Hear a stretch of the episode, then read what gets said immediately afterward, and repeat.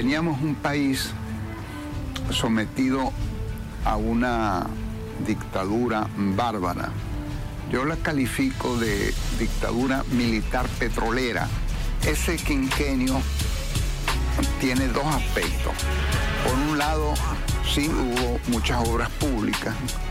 El gobierno puso mucho empeño en utilizar la renta petrolera en obras que en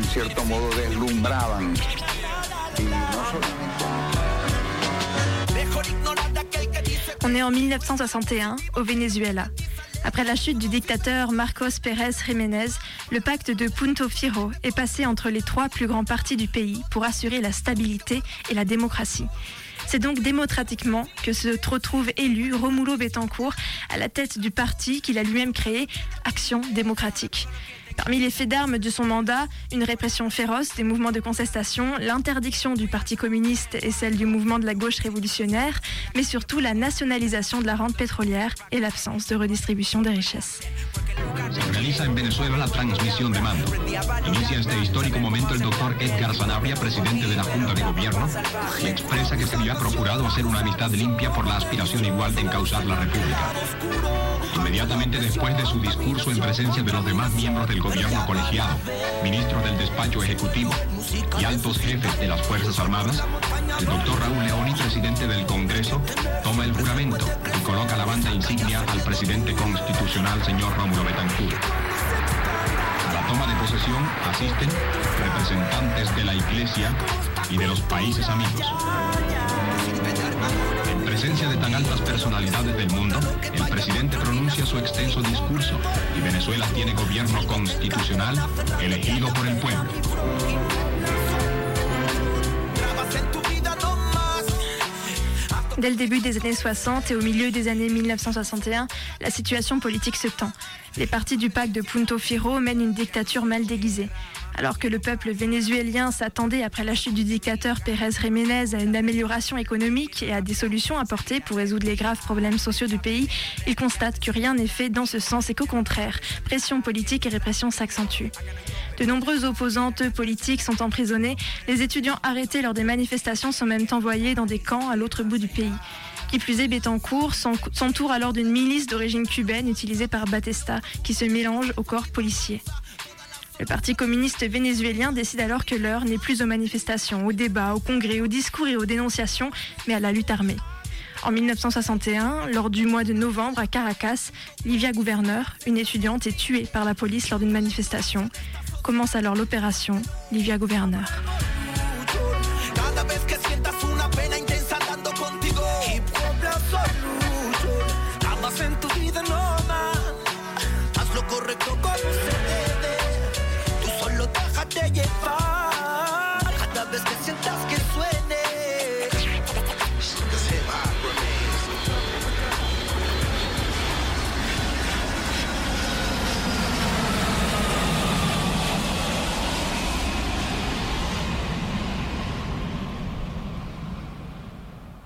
Le 27 novembre 1961, cinq étudiants, sous ordre du Parti communiste, embarquent dans un avion à l'aéroport de Caracas, avec pour mission de détourner sa course pour lancer des tracts au-dessus de la capitale.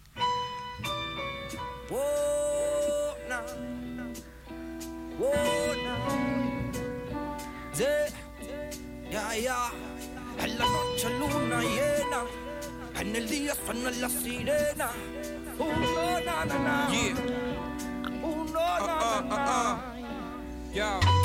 Chile tête. Raphaël Bosque. Nous ne nous connaissions pas. Nous étions cinq étudiants. Efraín León Ascanio, 22 ans. Gilman Bramaconte, 20 ans. Ruben Basilio Palma, 22 ans. Antonio Paiva et moi-même. Raphaël Bosque, lycéen et jeune militant. Les cinq jeunes se rencontrent au moment d'être briefés par le parti. L'opération est soigneusement préparée. Un pilote qui connaissait les caractéristiques des avions les rencontre plusieurs fois. Tout est prévu, le jour, l'heure, la logistique comprenant les tracts, les armes, les billets d'avion. L'opération, qui plus est, est montée rapidement. 26 jours après la mort d'Olivia, les cinq étudiants sont sur le tarmac de l'aéroport, préembarqués. L'objectif de la mission va bien au-delà des tracts à diffuser. Il s'agit de faire basculer les consciences et d'encourager la lutte armée. Le jour J, au moment d'embarquer, Raphaël Bosque est calme. Il sait ce qu'il a à faire. Lorsque nous sommes arrivés à l'embarquement et on a vérifié nos billets, et la fille qui était là m'a demandé Tu vas prendre ça comme bagage à main? J'ai répondu Oui. Elle m'a demandé à nouveau Allez-vous porter ces bagages? Et qu'as-tu là? J'ai dit Un étui, avec une mitrailleuse et une mallette pleine de tracts de propagande communiste. Et nous avons tous ri.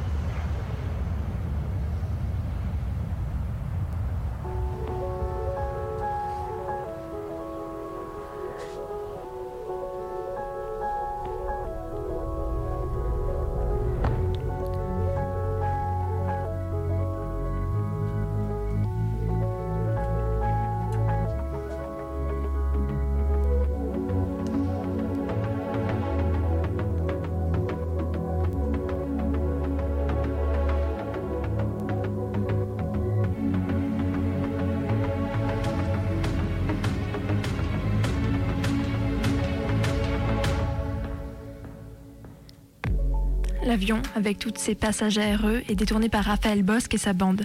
Ils survolent Caracas et lancent à main nue les milliers de tracts qu'ils ont emportés avec eux. Sur les papiers qui tombent doucement sur la capitale, on peut lire Romulo Betancourt a instauré une dictature via la suppression indéfinie des garanties constitutionnelles. L'équilibre de cette nouvelle dictature repose sur une année où l'on a vu les droits de l'homme et les libertés bafouées, la constitution abolie et les étudiants assassinés que tous les Vénézuéliens se rassemblent dans la manifestation du 28 novembre. Opération Livia Gouverneur.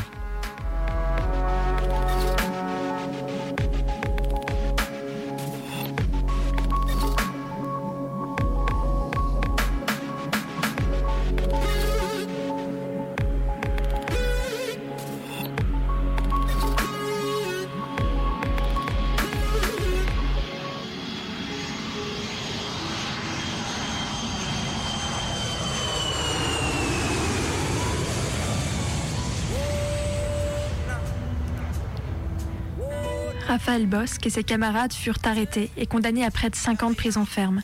Ils ne regretteront pas leur action. Ça a été 100% positif, ça s'est déroulé comme prévu, ça s'est bien passé. Il n'y a eu aucun problème pour les passagers, l'équipage ou pour nous. C'était une petite contribution, un grain de sable dans la mer des actions que ce peuple a fait à ce stade historique pour se libérer et construire un monde de justice et de paix.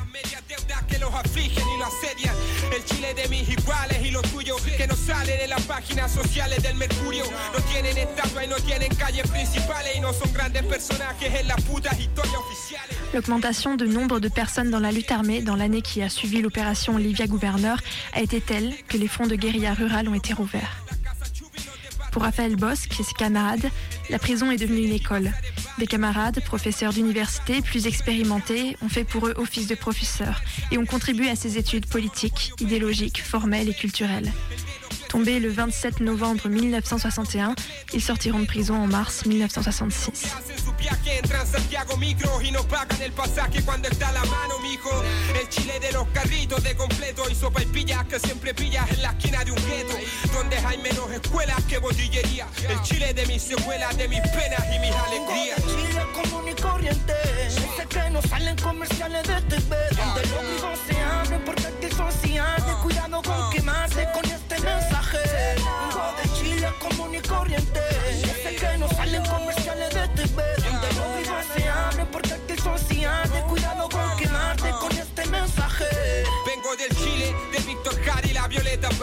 Los hermanos Vergara, el Cizarro y el Zafrada. El Chile de los 33 mineros atrapados que casi murieron por culpa del negrero empresario. Ese Chile de los liceos industriales, particulares, subvencionados y municipales. El de universitarios endeudados que tienen que pagar como dos carreras más de las que han estudiado. El Chile que realmente sufrió con el cataclismo y perdió su vivienda, su familia y sus niños queridos. Un terremoto no discrimina y es verdad, pero si esta forma de vida es asesina y criminal. El de los hospitales colapsados, donde no hay camillas y te atienden en las sillas o en cualquier lado. Y en invierno los pasillos están llenos de niños enfermos y un infierno es si el auge no te ha abrigado. El de vendedores ambulante, de estudiantes, deudores, trabajadores y cesantes, frustrado, el de subcontratado, portuario, mineros, pobladores y obreros explotados. Vengo del Chile de la mayoría, que cargan el lomo el trono de unos pocos todo el puto día. El que está en la pena de mi poesía, el Chile de mis secuelas, de mis penas y mis alegrías. Chile común y corriente, sé que no salen comerciales de TV, donde los se abren porque aquí son de cuidado con quemarse con este mensaje. Vengo de Chile común y corriente, sé que no salen comerciales de TV, donde los vivos se abren porque